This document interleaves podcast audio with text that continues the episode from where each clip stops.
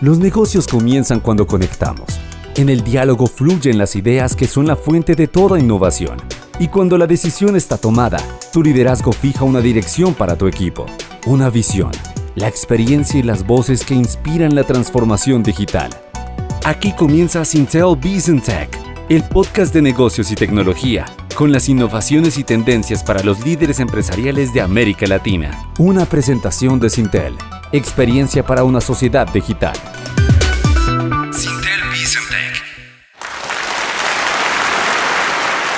Bienvenidos a este episodio en vivo de Sintel Bizantec, el podcast de Sintel que tenemos el gusto de presentarles aquí desde Andycom 2023. Mi nombre es María Cristina Montoya y me acompaña Carlos Sanabria. Hola Carlos. Hola María Cristina, un saludo para ti y para todos los líderes empresariales, tecnológicos e innovadores reunidos aquí en Cartagena de Indias para dar inicio a este nuevo podcast de Sintel que traerá cada semana las noticias y el contexto del ámbito digital de América Latina. Y este precisamente, el tema de este episodio de máxima importancia para nuestra región, como lo es la transición energética en donde el componente tecnológico tiene la mayor relevancia, María Cristina. Y por eso en esta versión de Andicom 2023 presentamos el panel Empoderando el futuro, energías sostenibles para una transición exitosa y la introducción a esta conversación está a cargo de Juan David Molina, líder de gestión de Colombia Inteligente. Juan David, adelante. Primero también agradecerles eh, a Sintel junto que ha podido, digamos, generar este espacio de un punto de encuentro en lo que es el sector de energía, particularmente energía eléctrica y el sector de las TICs, para que dialoguemos e identifiquemos cómo podemos, eh, eh, digamos, desarrollar cada uno de los diferentes sectores de cara a lo que sería la prestación de los servicios públicos de, de, forma más eficiente, sostenible, eh, digamos, en ese contexto. Como les mencionaba, el propósito que tenemos en el día de hoy, y que también le agradecemos tanto digamos a, a, Mauricio por moderar este panel, eh, también a Andrés, a Diana y a José que nos acompañan y para que ustedes puedan conocer cuáles son esos retos que estamos teniendo en el sector eléctrico y cómo desde el sector de las TICs son un mecanismo, una herramienta, un medio importante para, para aportar el desarrollo de nuestro sector. Eh, y en ese sentido, este es el séptimo espacio que con todo, junto con el, equipo de Sintel, que genera este espacio al interior de lo que es el, el Andicom, ya es en su versión número 38, y que tiene como propósito que una de las grandes de cómo logramos, eh, con la introducción de todas estas nuevas tecnologías, empoderar a todos aquellos actores que están en nuestro sector, desde, digamos, claramente los diferentes tipos de usuarios, clientes y también todos aquellos agentes que tienen ese tema. ¿Por qué es importante nuestro sector? Hoy en día tenemos más, estamos llegando alrededor de 17 millones de suscriptores de energía eléctrica. Eh, nuestro sector, digamos, lo que se factura, cada uno lo que nos llega a los diferentes usuarios que tiene dentro de la prestación del servicio de energía eléctrica supera los 40 billones eh, de pesos colombianos al año. Tenemos alrededor, de acuerdo al último, eh, digamos, el último año, 5 billones que están en subsidios, pero dentro de esos retos que tenemos en nuestro sector, pues tenemos también, como ustedes pueden ver, un tema de cobertura estamos alrededor del 95% de cobertura del servicio, la prestación de servicio de energía eléctrica. También de lo que tiene que ver unos retos importantes desde el punto de vista de la eh, estratificación o las condiciones socioeconómicas, donde el, alrededor del 80% están focalizados en estratos unidos 3 y más aún también en unos retos geográficos, donde alrededor del 20% también de los suscriptores se encuentran en zonas que son centros poblados o rurales. Ustedes pueden ver también en, lo que implica en, esta última columna, hay un, el sector viene trabajando de manera importante en lo que es la integración de los diferentes recursos renovables, sin embargo, eso sigue siendo todavía unos porcentajes mm, bajos en términos de sistemas de autogeneración de energía que todos conocemos principalmente como sistemas solares, pero hay muchas otras tecnologías, no superamos o estamos alrededor de 5.500 dispositivos conectados o registrados. Eso comparado con la cantidad de suscriptores que tendrían la, la posibilidad de transformarse, pues todavía tenemos unas tasas pequeñas, lo mismo que desde el punto de vista del punto de la movilidad sostenible o cuando estamos hablando de, de primera mano lo que serían los vehículos eléctricos que también supera alrededor de los 20.000, pero que sigue siendo digamos un porcentaje importante. Entonces, miren esos retos que tenemos de convergencia y para dar esta introducción a lo que sería este panel, en este también es el mundo de, las TICs. también de los reportes que se han sacado, de cómo avanzamos en términos de cobertura, eh, el solo hecho desde el punto de vista de los hogares, que está llegando ya al 60%, que eso es un habilitador importante cuando estamos hablando de la transformación también de todos los usuarios, y que junto con eso pues, ven un reto importante que es el uso también de dispositivos que tengan inteligencia, que tengan la capacidad de comunicarse, y desde nuestro sector uno de ellos es el medidor inteligente, el medidor avanzado, que como pueden apreciar pues también tenemos unos retos de cómo lograr que la totalidad de los diferentes tipos de usuarios pues también entre en esa zona de modernización. Sumado a esto, pues también se ven otros retos, los temas de ciberseguridad, eh, de acuerdo pues, con las estadísticas que tenemos del DANE sobre calidad de vida, sobre la conciencia de ciberseguridad que hay en los, digamos, en, los hogares, está alrededor del 17%, pero esa conciencia no solo debe darse desde el punto de vista de cada uno como personas en, nuestros propios eh, lugares o, en las propias viviendas, sino también de cómo garantizar la ciberseguridad de todo el, sector. Y más aún porque sabemos las, grandes, digamos, hay importantes avances en, términos de tenencia de dispositivos, particularmente si hablamos de celulares, pero que también hay importantes avances en cómo mejorar la cobertura, dado que hoy en día pues con la 4G estamos llegando con alrededor de un poco más de de, 34.7 millones de dispositivos móviles que ya están en 4G, pero que también hay otra brecha importante que todavía viene trabajando en 2G. Entonces, eso queríamos darle como preparativo, cómo vamos a juntar esos dos mundos que se necesitan para poder avanzar en esa transformación que queremos como país. ¿Por qué es tan importante empezar a hablar de este tema en estos escenarios tecnológicos? ¿Por qué es tan importante ese vínculo energía, energía eléctrica y tecnología? Gracias, Mauricio. Yo lo definiría, digamos, en, dos grandes focos. Uno, el tema de convergencia. Lo que ha sido la evolución tecnológica, tecnológica en sí misma ha permitido que estos dos sectores cada vez converjan más. Y lo otro, la energía es una herramienta para la competitividad del país. Con eso, digamos, podemos Perfecto, Juan David. Muchísimas gracias. Muchas gracias a ustedes. Muy bien. Gracias a Juan David. Por favor, un aplauso para él. Él es el culpable de que estemos aquí reunidos. Desde Colombia Inteligente generó este espacio, así que, bueno, iniciemos. Bienvenidos de nuevo José Fernando Prada, director ejecutivo de la CREG, de la Comisión de Regulación de Energía y Gas, Diana Jiménez, líder de regulación de Enel, y Andrés Díaz, líder de Power Systems de Schneider Electric, es uno de los líderes globales en tecnologías de energía. Bienvenidos de nuevo y para arrancar y ponernos como, como un poco en el centro eh, o, iniciar esta conversación, desde el campo de acción de cada uno de ustedes, regulación, regulación y tecnología, em, ¿cómo ven esa convergencia entre estos dos mundos? Juan David hablaba de la palabra convergencia, esa, convergencia entre el, el mundo o la industria de la energía eléctrica y la de la tecnología de información y comunicaciones, TIC. Entonces arranquemos con José Fernando. Muchas gracias y muy buenas tardes a todos. Primero que todo un agradecimiento a Cintel, a todos los organizadores, Mauricio Juan David por la introducción. Realmente es una oportunidad muy interesante, no es el auditorio al que normalmente nos dirigimos a esta convergencia de sectores, creo que es algo que tenemos que impulsar. Bueno, entre el sector de energía, energía eléctrica en específico y, las TIC siempre ha habido una interacción muy grande, digamos. No solo el sector como un usuario, digamos así, que depende de la energía confiable y oportuna que nosotros podamos brindarle y si es posible a buen precio, si es posible. Em, pero también nosotros como grandes usuarios de las TICs, desde ISO, em, desde el mismo nacimiento del sector y los sistemas eléctricos interconectados. Eh, porque em, hay, digamos, dos, dos niveles que podemos identificar. Uno es el nivel físico de toda la infraestructura del sector eléctrico que es una infraestructura que necesita operar de manera interconectada, sincronizada, tenemos que coordinar la operación de una cantidad de activos que están dispersos en una zona geográfica muy grande. Entonces tenemos que usar toda la capacidad de cómputo que tengamos, todas las herramientas de comunicaciones que podamos usar. Eh, nos basamos en algoritmos complejos para poder tener un control día a día, minuto a minuto del sistema y que sea estable.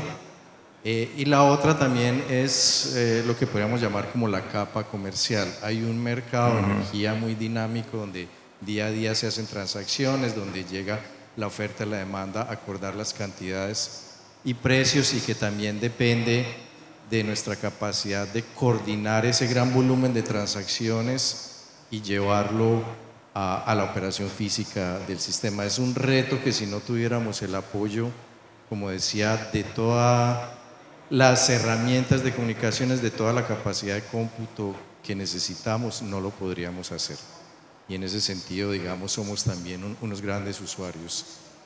Ahora nos encontramos en una mayor convergencia porque la aceleración de, de, las posibilidades que nos dan las TIC nos han abierto nuevas oportunidades. Entonces, ahora tenemos todo el tema de las redes inteligentes, uh -huh. digamos, como, como lo hemos denominado, pero realmente la digitalización.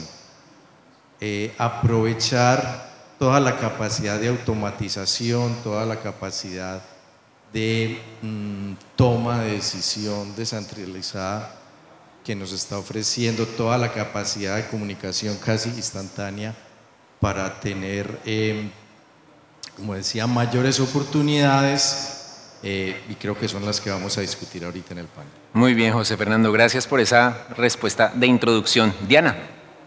Bueno, muy buenas tardes para todos y un agradecimiento, Mauricio, a ti, a Andy y a Cintel, pues por esta invitación. Nosotros desde Enel pues estamos trabajando ya hace unos años precisamente en ese tema de la convergencia y yo quisiera como destacar varios puntos allí. El primero es que estamos en un proceso de transición energética y esto para nosotros es toda una transformación. O sea, estamos hablando de transición y transformación.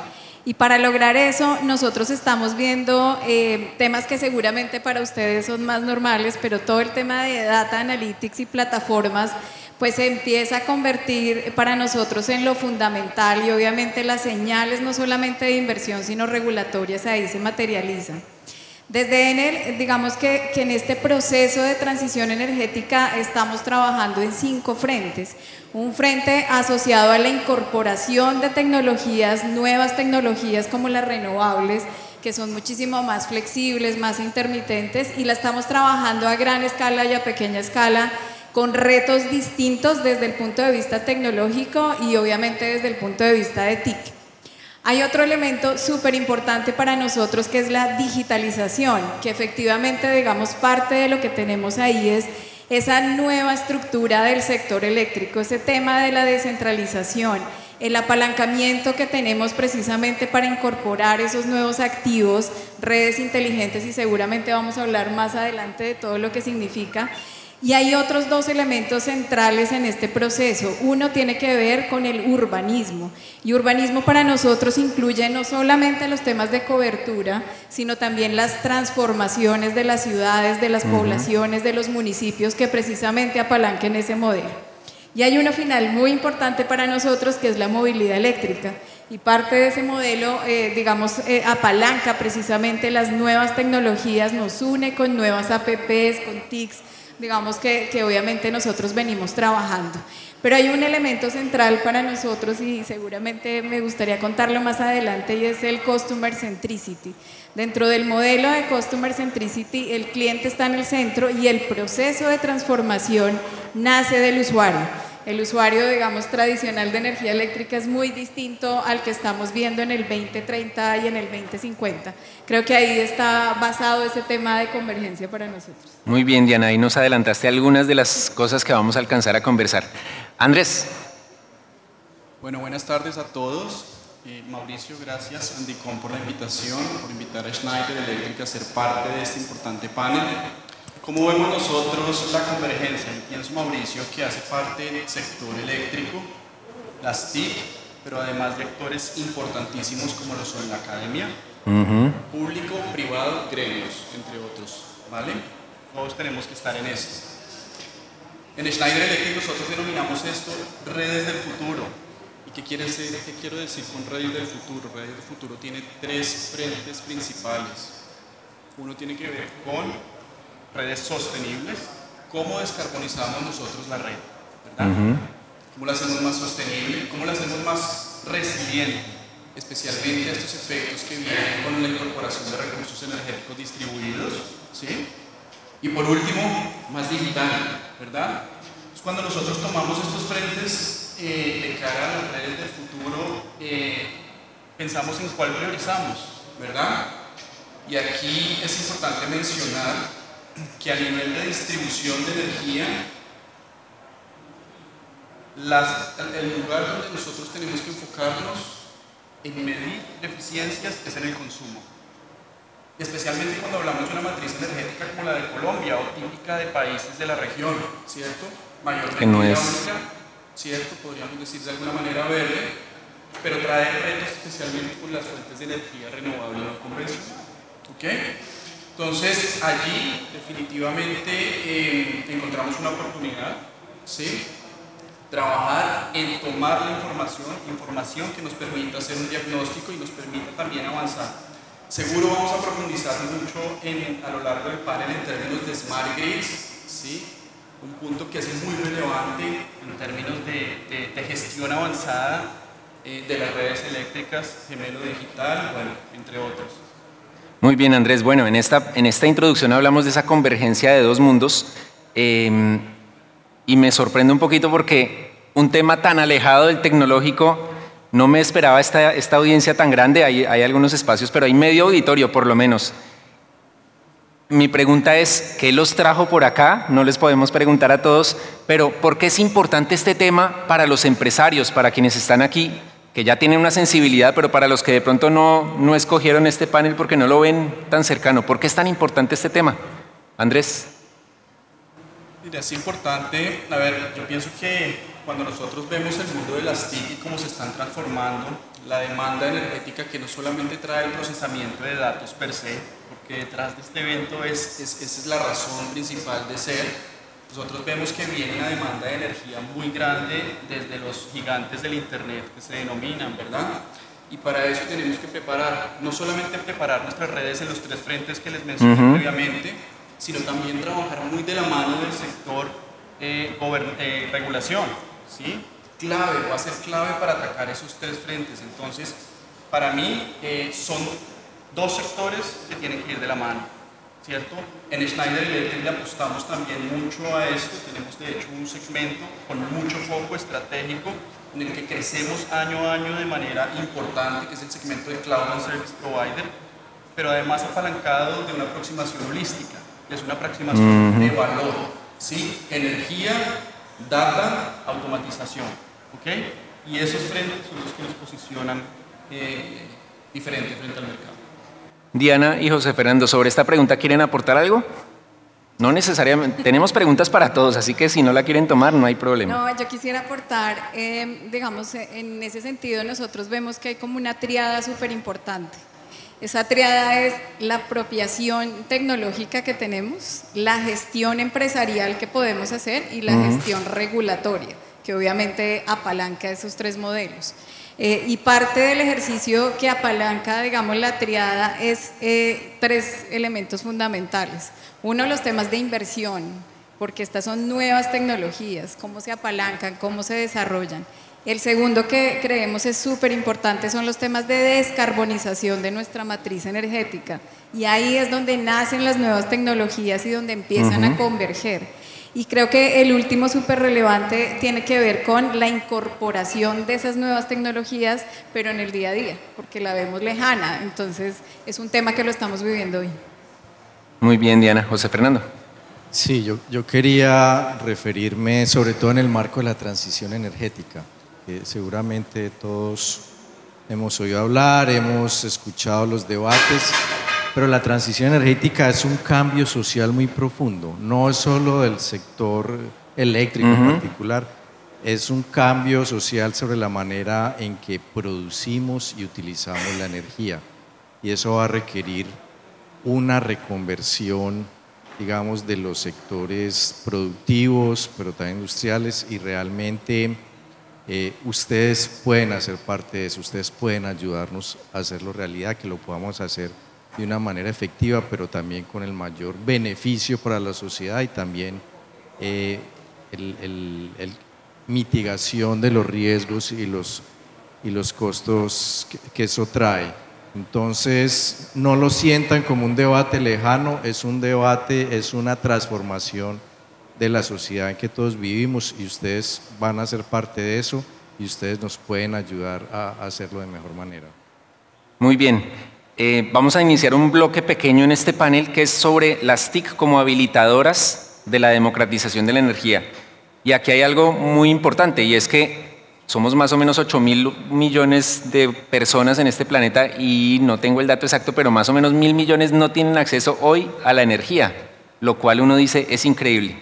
Estoy seguro de que en este auditorio todos tenemos acceso a la energía, somos, pero debemos considerarnos afortunados.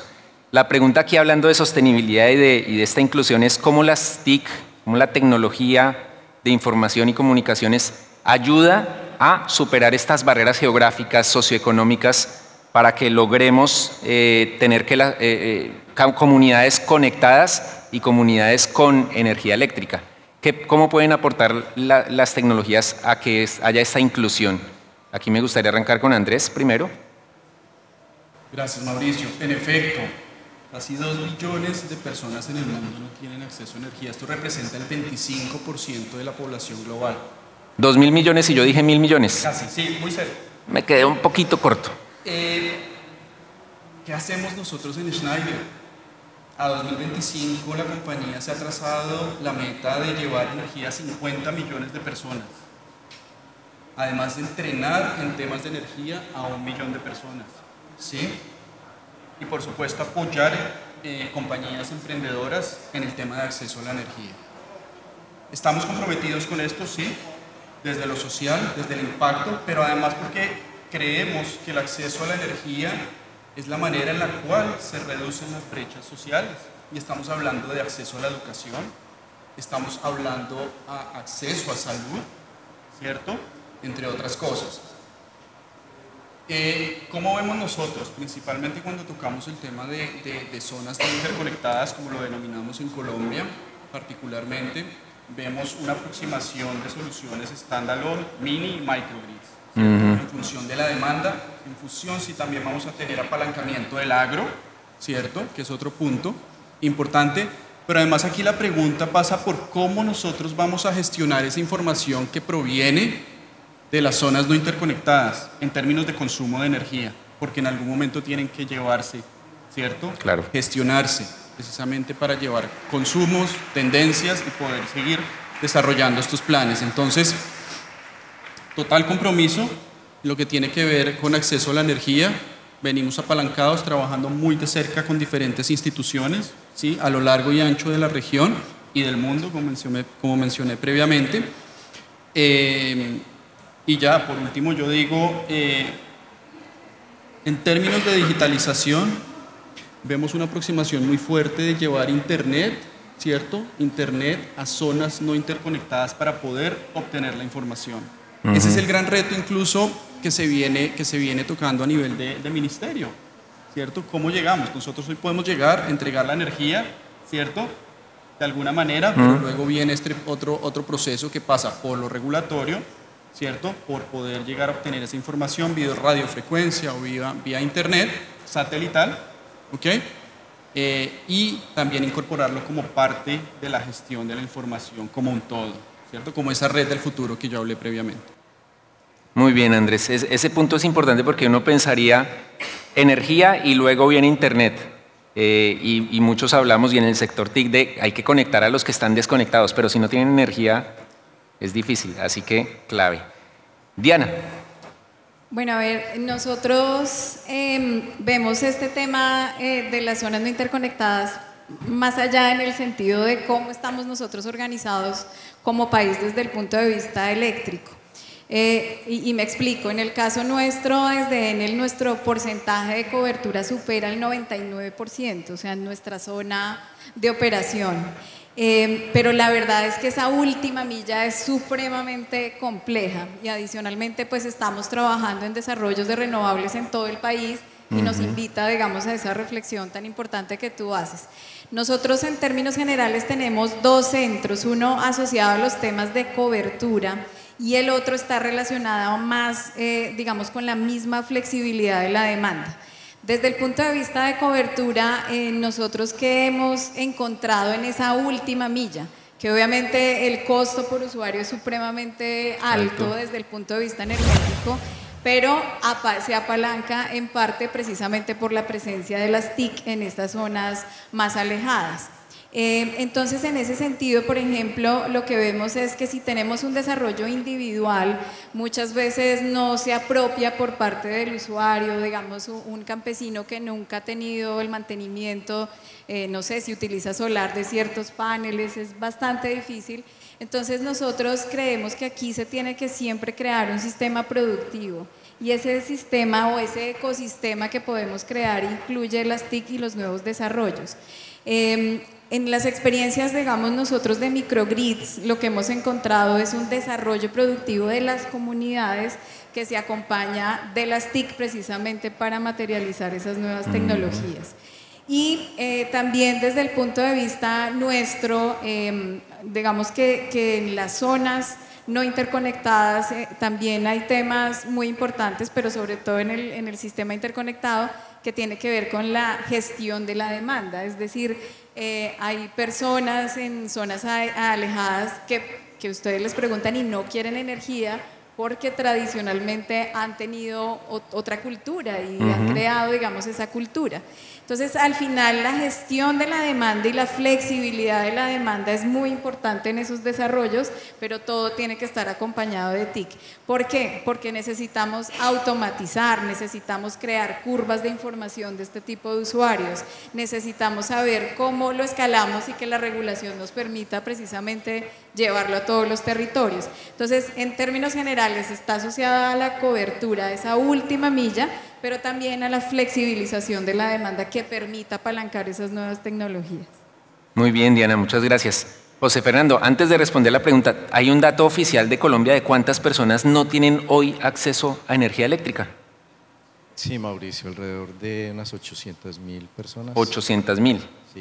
Menos del, porcentaje global, pero igual es un número mucho menos importante. en, ese, en ese sentido estamos en una situación buena, no es mala en términos, eh, técnicamente lo llamamos el acceso universal a la energía, el cubrimiento que tenemos del servicio.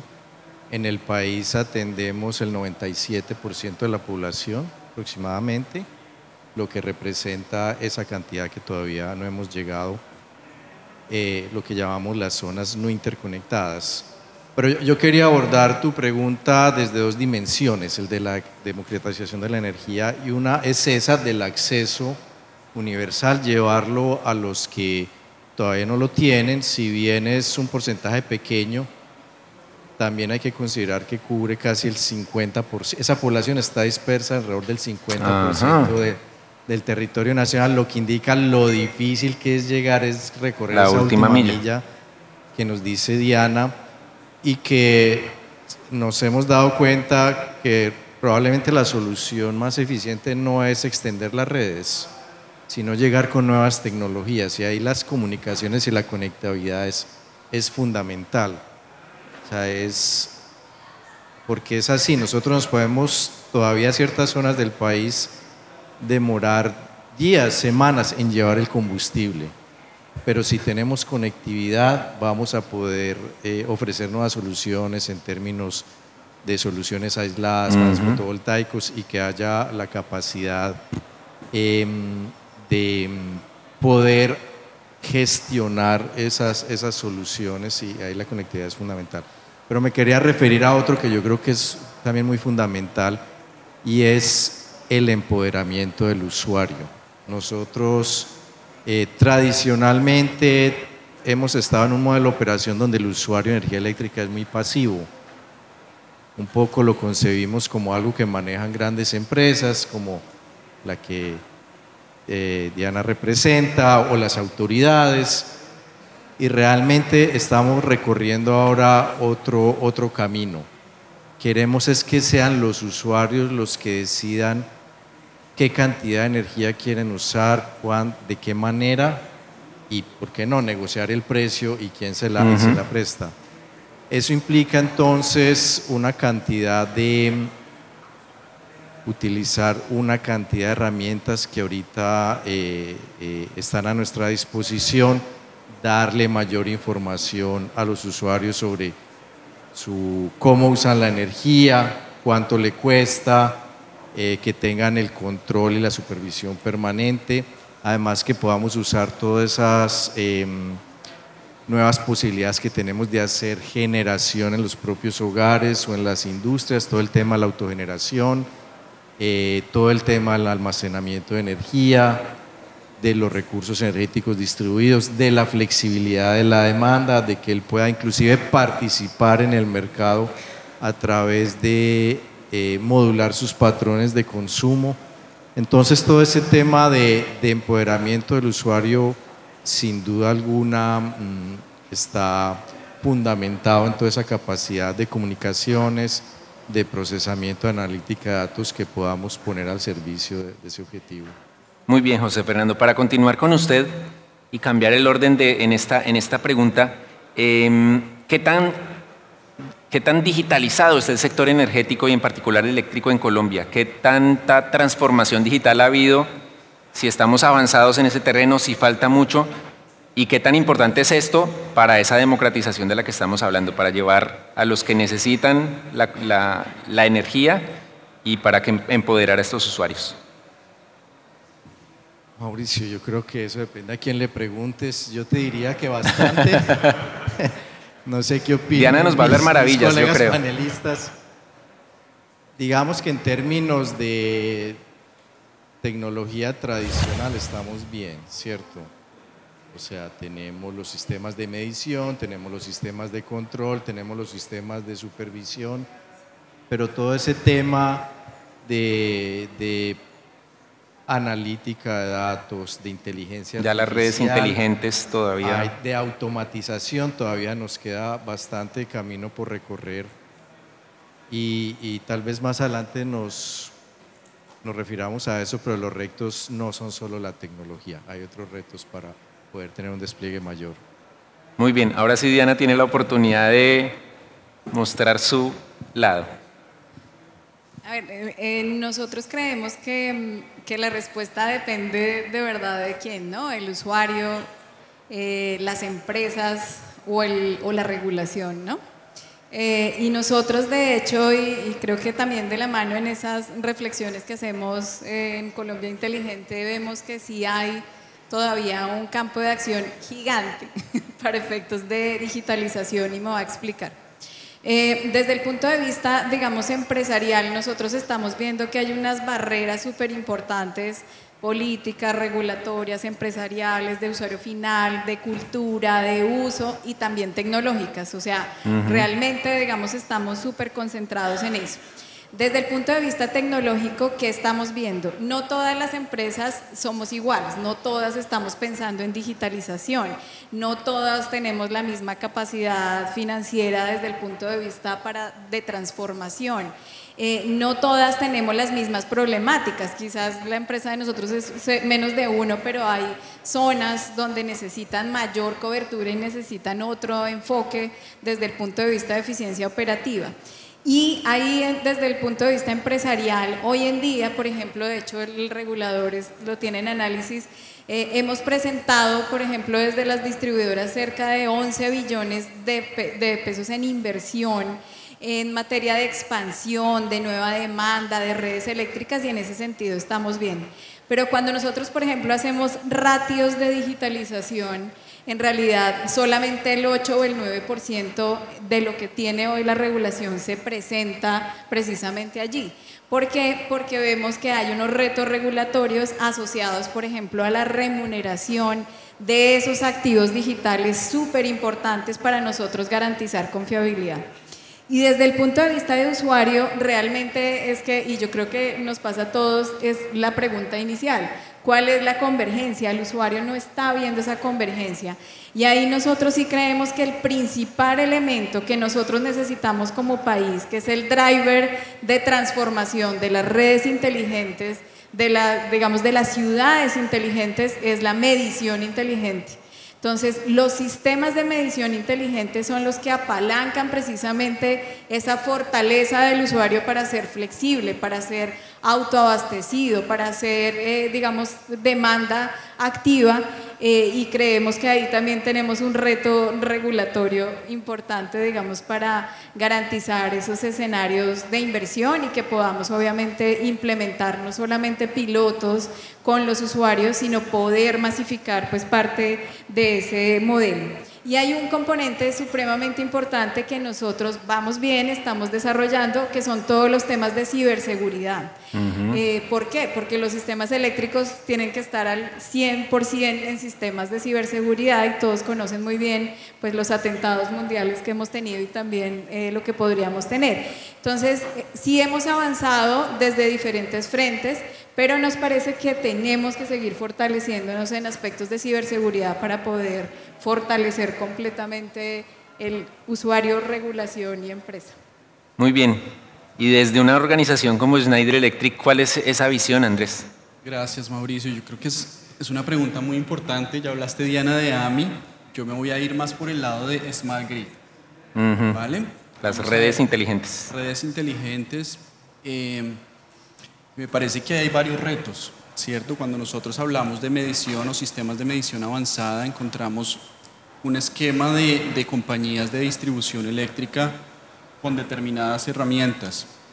Hoy Schneider Electric tiene una participación muy importante en, en la región Valle y Tolima de Colombia. Casi tenemos 1.2 millones de usuarios con Celsia, ¿cierto? El sistema AMS de esta compañía es Schneider y la verdad que hemos encontrado eh, ciertas, eh, o superar, acompañar ciertos retos de la compañía de distribución, ¿cierto? Tienen que ver uno con confiabilidad, ¿cierto? Tienen que ver con reducción de emisiones de carbono, que es supremamente importante y vamos a esa red del futuro, ¿verdad? Tiene que ver con implantación de modelos de generación cuando hablamos de recursos energéticos distribuidos y también de sistemas de almacenamiento de energía, ¿verdad? Tiene que ver con cortes de red y por supuesto envejecimiento de la infraestructura. Y ahí quiero detenerme un momento y tal vez bajar unos niveles, ¿cierto? No desde la medición avanzada, analítica per se, sino desde los activos propiamente. Y es qué estamos haciendo nosotros para obtener toda esa información de los activos gestionarla, implementar inteligencia artificial para determinar algunos modelos de tipo preventivo que nos permitan de alguna forma extender el ciclo de vida de esos activos, aportando, por supuesto, al planeta, ¿verdad? Pesando en las futuras generaciones. Mientras viene un nuevo ciclo de remuneración, ¿cierto? O podemos ir incorporando a la red activos, nueva tecnología, nuevas tendencias libres de emisiones o libres de gas efecto invernadero. Entonces, un punto importante y con esto quiero cerrar eh, este punto y es, hoy por hoy casi 75 compañías a nivel mundial, ¿cierto? Tienen sistemas de medición avanzada de Schneider Electric. Esto equivale a 70 millones de usuarios. Entonces, ahí tenemos mucho camino por recorrer, por acompañar, por supuesto, ese proceso de transformación energética y transformación digital que se está dando en el sector eléctrico, con acompañamiento de las TIC. Muy bien, Andrés. Tratando de resumir lo que los tres dijeron, eh, creo que coincidieron en muchas cosas más de lo que José Fernando pensaba. Eh, la digitalización y la adopción de tecnología va bien, pero la visión de transformación digital todavía tiene un largo camino por recorrer. ¿Resumí bien más o menos esa parte? Muy bien. Siguiendo con tecnología, Andrés, y esta solo es para usted porque ya tengo para ellos dos una que, la tengo guardadita. Em, ¿Qué tecnologías hoy están haciendo, están acelerando esa transformación digital, esa obtención de datos clave para tomar decisiones inteligentes, para que las redes realmente sean inteligentes? ¿Cuáles son esas dos o tres tecnologías fundamentales que usted quiere destacar? Eh, a mí me parece que hay una importante, la acabé de mencionar, Smart Grid, Smart Grid, Smart Grid, ¿cierto? Ahí estamos apuntando, es un pilar estratégico para Schneider Electric. ¿ok? AMI, sin duda alguna, también me parece que es eh, un proceso, tiene un curso, tiene ciertos elementos. Expliquémosla un poquito para quienes no están tan em, empapados del tema. Bueno, la, la, medición, la medición avanzada tiene que ver en cómo nosotros podemos, ¿cierto?, empezar a tener datos a nivel de consumidor, ¿cierto? Y esto trae consigo una modernización de la infraestructura, por supuesto, de medición de hogar, residencia, comercio, industria, pero además también de la capa de procesamiento de nivel superior, ¿cierto? Para poder obtener toda esta información, generar patrones, como lo mencionaba previamente Diana también, ¿cierto? Pero eso necesita un componente de regulación, de acompañamiento, porque el tecnológico está, la tecnología existe. Y hay países en los que el usuario dice voy a lavar la ropa a medianoche porque me sale más barato, por ejemplo, eso es un ejemplo tonto, pero más o menos va por ese lado. Exacto, correcto. Muy bien. Son los dos elementos que veo. Andrés, gracias. Y ahí usted me dio paso para la pregunta para ellos. Diana y, José Fernando obviamente son expertos en regulación eléctrica. Y entonces, ¿qué tan inteligente está haciendo la regulación? En otros campos muchas veces se dice eso, eh, vamos hacia una regulación inteligente, otros dicen hay que desregular. ¿Cuál es el, estado actual de la regulación en el sector eléctrico y qué, qué pasos vienen? Diana, para que José Fernando, que es el gran jefe en este campo, remate. Bueno, no, mira, lo primero que a mí me gustaría decir es que mm, lo interesante de esa convergencia de los sectores es que no solamente tiene que ver con la Comisión de Regulación de Energía y Gas. Hoy en día los eléctricos también tenemos conversaciones con la CRC, también tenemos conversaciones con la Agencia Nacional del Espectro, también es súper importante el Ministerio de las TIC porque precisamente empieza a apalancarse desde esa visión. Y obviamente pues caemos en los temas energéticos eléctricos que tiene que ver pues obviamente con nuestra remuneración, nuestra expansión y toda la dinámica del proceso de transformación energética. Eh, nosotros, eh, digamos, al gobierno nacional le hemos propuesto algo que se llama la agenda digital del sector eléctrico. Y si me das dos segundos, quisiera resumirla porque es un documento que hemos puesto también a disposición de todos, más un documento que hicimos con el Centro Regional de Estudios Energéticos, donde buscamos hacer ese proceso de transición energética y me gustaría dejar algunos datos.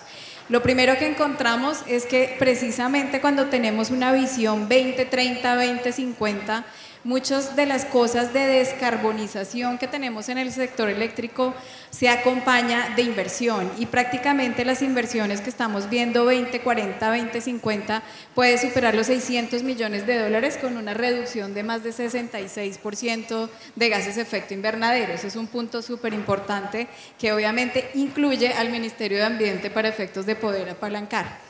Lo segundo es que dentro de esa agenda de digitalización, digamos, lo primero es el acceso amplio a los datos. Y ahí tiene que ver, obviamente, todos los temas de ciberseguridad, pero también qué tanto nos dan al sector eléctrico, banda ancha, bueno, toda la información que nosotros podemos tener desde allí. El segundo es la incorporación de plataformas digitales y aunque seguramente para el sector TIG es súper normal, desde el punto de vista de remuneración, que tiene que ver con los sectores eh, eléctricos y de inversión, tendría que haber como esa discusión de cómo se une. El tercer elemento que tiene que ver con la Comisión de Regulación es cómo vamos a liberalizar los mercados, porque ¿qué sucede con las TIC, que son mercados liberalizados y nosotros desde el mundo eléctrico pues estamos en un proceso de liberalización que requiere la medición inteligente y necesitamos pues profundizar mucho más. El cuarto elemento dentro de esa agenda digital es la incorporación de activos digitales y la incorporación de activos digitales requiere una remuneración en dos sentidos. Uno, desde la regulación del sector eléctrico para poder materializar esas inversiones. Yo solo les doy un dato. En el caso de Enel, para nosotros tener medición inteligente en nuestros usuarios, que son más de 3.3 millones de usuarios, necesitaríamos cerca de 2.5 billones de pesos para poder materializar esa inversión en medición inteligente a nivel, eh, digamos, de nuestra área de operación. Y eh, el último punto que creemos es súper importante es poder precisamente adaptar la regulación al sector digital. Y sobre eso tenemos tres propuestas que no voy a profundizar, pero uno, eh, los sandbox regulatorios. Podemos hacer muchas iniciativas en materia de sambo regulatorio, no solamente para la CREC, para la CRC, para el Ministerio de las TIC, incluso comercio, porque aquí necesitamos nuevas actividades. Em, algo que nosotros estábamos proponiendo en el marco de Smart Regulation y ese marco de Smart Regulation pues no se acompaña de otra cosa que de innovación. Nosotros mismos como empresas, ¿qué hacemos? ¿Esperar solamente que el regulador nos dé el incentivo para la inversión? ¿O transformamos realmente nuestros sistemas que permitan esas eficiencias? Y el tercer elemento es... Eh, el regulador y la autoridad de supervisión, en el caso nuestro, podría seguirse fortaleciendo también digitalmente. Es decir, cómo ahora con toda esa información, quién gestiona los datos, quién lo va a administrar, el regulador, pues eh, la CREG ha puesto ya sobre la mesa algunas propuestas, pero necesitamos seguir trabajando en eso. Muy bien, José Fernando. Reitero la pregunta, pero ahí Diana, Diana lanzó el, dardo de qué tan, qué tan inteligente soy la regulación en, en la CREC. Es bastante inteligente, pero no, en realidad em, lo interpretaría como que en, este tema de digitalización em, el avance no, no es por falta de conocimiento de, de las posibilidades que nos ofrece la tecnología, em, Sí lo tenemos, pues no, no por mí, eh, todo el equipo que hace parte de, la Comisión de Regulación es supremamente bien preparado, apoyamos la innovación, cómo no, pero entonces ahí sí hay que entender el papel de la regulación. La regulación es un habilitador de todos estos desarrollos, no es el único responsable, porque finalmente las empresas que lo tienen que desplegar y los usuarios que lo van a usar son los que van a hacer eh, los que van a determinar o no el desarrollo tecnológico. Sí tenemos algo que ver en términos de la remuneración, de las condiciones, pero tenemos que tener en cuenta que nuestro mandato legal, nuestra perspectiva es la,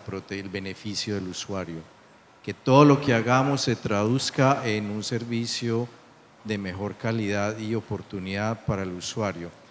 Porque ya lo hemos dicho aquí, todo esto necesita una gran cantidad de inversiones ¿Quién va a pagar finalmente todas esas inversiones? El usuario final. Todos nosotros como usuarios a través de las tarifas eléctricas, que no es un tema nada sencillo. Eh, entonces tenemos que ser muy responsables desde el punto de vista de la regulación para que todo ese avance tecnológico se haga con la gradualidad y con el beneficio que realmente sea el, el que sea el mejor para los usuarios inclusive porque mm, no solo hay que estar convencido que es así, sino que hay que demostrárselo a los usuarios. Y ahí quiero tomar el caso de la medición inteligente que ya lo hemos mencionado. Y digamos casi que hay un consenso en toda la industria que eso es de beneficio para el sector, que lo debemos hacer. ¿Qué, es la medición inteligente? Eh, tradicionalmente hemos estado acostumbrados a que en la casa hay un medidor de energía que simplemente acumula el consumo del mes, va un señor, eh, antes iba en bicicleta, ahora va ahorita va en moto, toma la lectura y nos sacan la, la factura. No, ahora lo que tenemos es unos medidores que nos muestran hora a hora el consumo de energía, nos dan despliegue los patrones de consumo, nos lo ponen en aplicaciones de internet nos muestran el precio, que eso también lo ha habilitado la regulación del precio de la energía, y abre toda esa cantidad de posibilidades y eso tiene unos beneficios. Pero esos beneficios tenemos que demostrárselo a los usuarios que son reales, tangibles, para que nos acepten pagar esos costos en las tarifas. Ese, ese es el papel de la regulación, no es un papel fácil. Y no solo eso, ahorita tenemos que no solo estar convencidos que hay beneficios, sino comunicarlo a los usuarios, porque ahorita hay bastante prevención, inclusive frente a los eh, medidores inteligentes o digamos a los desarrollos tecnológicos en general, cómo me afecta esto en términos de privacidad. Esto lo están haciendo porque me están vigilando, lo están haciendo porque me quieren cobrar más. Entonces, ese papel de comunicación es muy importante para la aceptabilidad de, de las tecnologías. Entonces, no solo el desarrollo, la innovación, sino que tenemos que tener en cuenta todos esos factores para llegar a las mejores soluciones, poder que se hagan las inversiones y que realmente ese beneficio sea trasladable y aceptable para los usuarios. Muy bien, Diana quiere contradecirlo, mentiras. Diana. solo, solo tal vez complementar. complementar, porque realmente una de las barreras que tenemos eh, somos nosotros mismos como usuarios en el, en el tema de uso de estas tecnologías. Eh, y parte, por ejemplo, de la medición inteligente es que no solamente son medidores, la medición inteligente es el sistema de medición inteligente. A partir de la medición inteligente, nosotros, por ejemplo, desde las redes podemos empezar a implementar diferentes modelos de planeamiento para llegar a las Smart Grids. Pero después de las Smart Grids están las ciudades inteligentes y nosotros desde Enel creemos que hay un nivel superior, llamémoslo así, que son las ciudades circulares.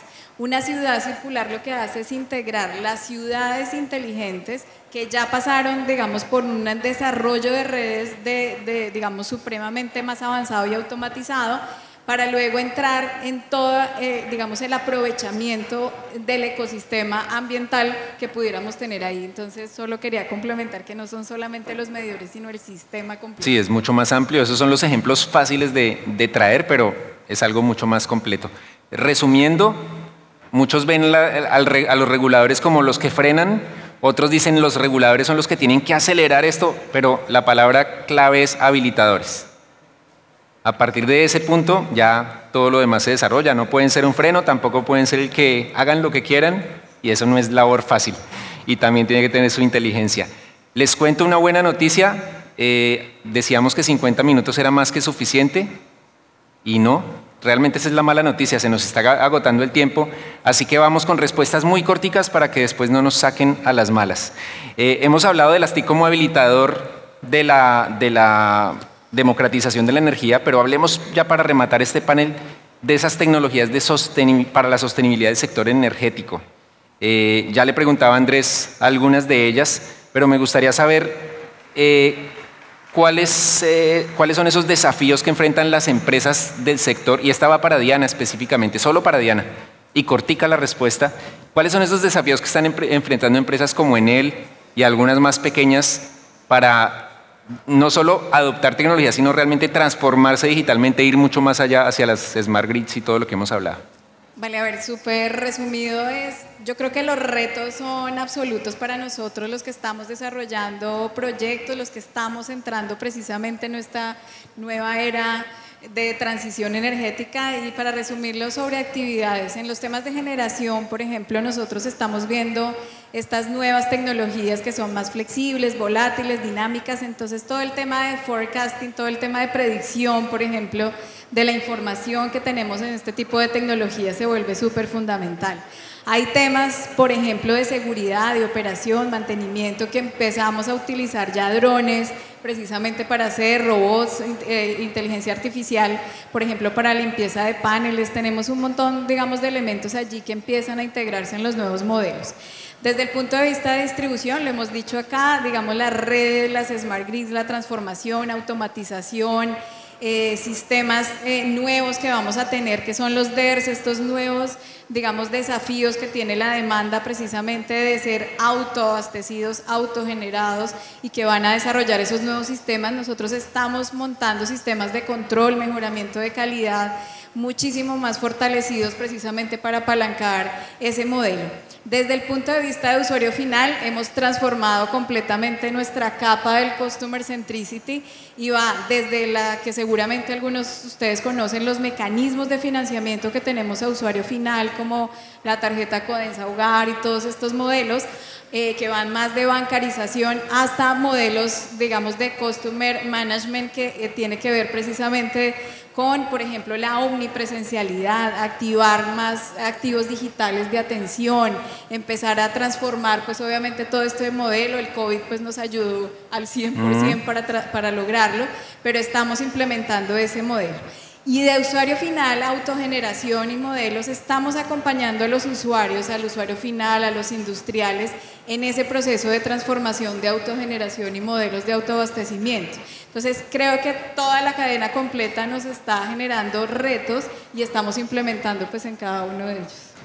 Ya me están haciendo caras, así que nos quedan muy pocos minutos para, para solamente plantear dos temas que nos darían para mucho más. Transición energética. En Impacto TIG hemos tocado el tema tratando de ser muy responsables, pero hay mucho de debate ideológico, político.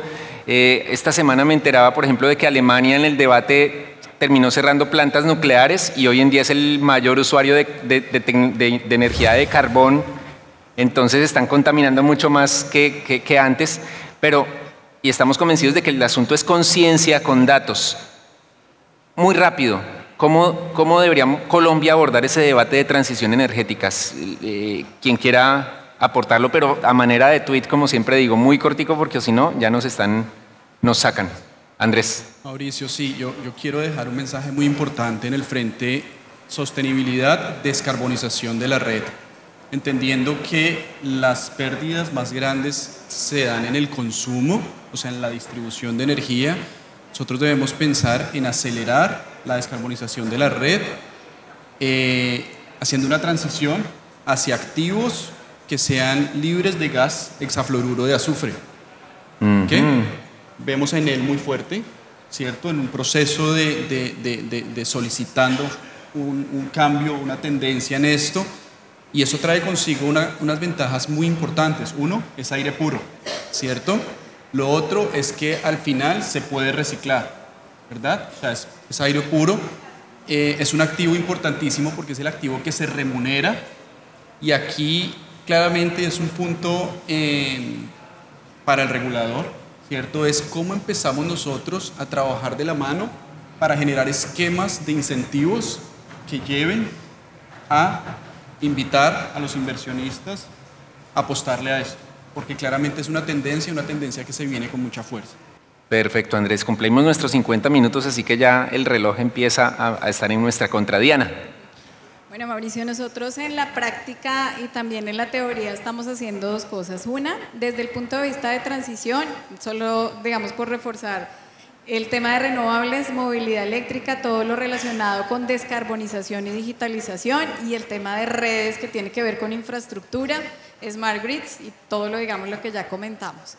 Eh, y eso acompañado de usuario final con la transformación que estamos haciendo. Y desde el punto de vista un poco más teórico y de análisis, les comentaba que hicimos este estudio con con, con el Centro Regional de Estudios, y de verdad es un estudio para ustedes. Es un estudio que si lo quieren, pues con muchísimo gusto a través de Andicom podemos rotarlo, pero lo interesante del estudio es que unimos precisamente las metas que tenemos de gases de efecto invernadero como país en el marco de la construcción de la transición energética. Y ahí lo que ustedes pueden ver, y, si quisieran ver más análisis, con mucho gusto, pero vemos un análisis análisis 2030, 2040 con diferentes escenarios, con, sin gas, sin reservas, con reservas. Pero lo interesante es que ¿qué empezamos a ver? Lo primero es que necesitamos una matriz verde, una matriz renovable, que obviamente lo que hace es potenciar tecnologías como la solar, la eólica, pero también eh, temas que no estamos desarrollando como país, solamente pues un, par de, proyectos, pero la hidroelectricidad empieza a volverse supremamente importante en el marco de ese desarrollo. Y empiezan a aparecer tecnologías nuevas como el hidrógeno, por ejemplo, que son fundamentales para todo el tema de carga, sistemas de transporte. Entonces ahí pueden ver como todas esas señales asociadas como a esos triángulos, digamos, de transformación. Muy bien, Diana, muchas gracias. Y José Fernando, debate de transición energética. En términos de la transición energética, pues uno de los aspectos más evidentes es la descarbonización, no es el único. Eh, descarbonización entendida como la producción de energía en fuentes con menores emisiones de CO2, entonces pasar de usar combustibles fósiles eh, principalmente a fuentes renovables como solar y eólica. Eh, eso nos trae unos grandes retos en la operación del sistema eléctrico. Entonces, si, si tradicionalmente decíamos que lo más importante en la operación era la confiabilidad y la seguridad, Ahora también hablamos de otros dos nuevos objetivos, que es la flexibilidad y la resiliencia. La flexibilidad resiliencia. como la capacidad de adaptarnos a circunstancias cambiables, variables, y la resiliencia como, bueno, cuando pasa algo, la capacidad de recuperarnos. Y, sin duda las tecnologías de información y comunicaciones son las que nos van a dar la herramienta para, aún manteniendo la confiabilidad y la seguridad, eh, introducir mayor flexibilidad y y resiliencia. Y creo que como ya nos quedan algunos segundos, quería dejar los retos, los dos retos enumerados. Sí. O si no, primero, ciberseguridad. Para nosotros es un gran reto ahorita. Hemos abierto nuestros sistemas, muchos más puntos de acceso, pero también nos ha hecho más vulnerables. Ya hemos tenido casos de ataques en el sector. Eh, hemos avanzado, tenemos directrices, pero es un tema en el que vamos a ser muy exigentes y necesitamos también la ayuda de todo el sector. El otro, que los empresarios, los tecnólogos nos traigan casos de negocios sólidos en desarrollo tecnológico. No escenarios futuros de posibilidades, sino casos sobre los que nosotros podamos tomar decisiones de beneficios tangibles y que podamos eh, llevárselo a los usuarios y lo podamos introducir en la regulación. Muy bien, José Fernando Prada, Diana Jiménez, Andrés Díaz, muchísimas gracias por este panel. El aplauso lo extiendo para ustedes que les interesó este tema y es clave el mensaje de empoderar a los usuarios, empresarios y usuarios de hogar también en este tema de transición energética y de sostenibilidad del sector. Muchísimas gracias de nuevo. Gracias a ustedes. A Juan David, Mauricio y a sus invitados, gracias por ponernos en sintonía de este aspecto clave para entender los cambios económicos que están por venir. Gracias a todos por estar aquí y participar en este episodio en vivo de Sintel Visantec. Y a los oyentes, gracias por sumarse a estas interesantes conversaciones que cada semana tendremos en un nuevo episodio que será enviado en primicia a los seguidores de nuestra newsletter en LinkedIn. Así que también los invitamos a seguir nuestra página de Sintel en esa red social y estar atentos a las actualizaciones. En las notas del episodio dejamos los respectivos enlaces para que conecten con nuestras redes sociales y más contenidos de Sintel Bizantec. Gracias por escuchar. Hasta la próxima.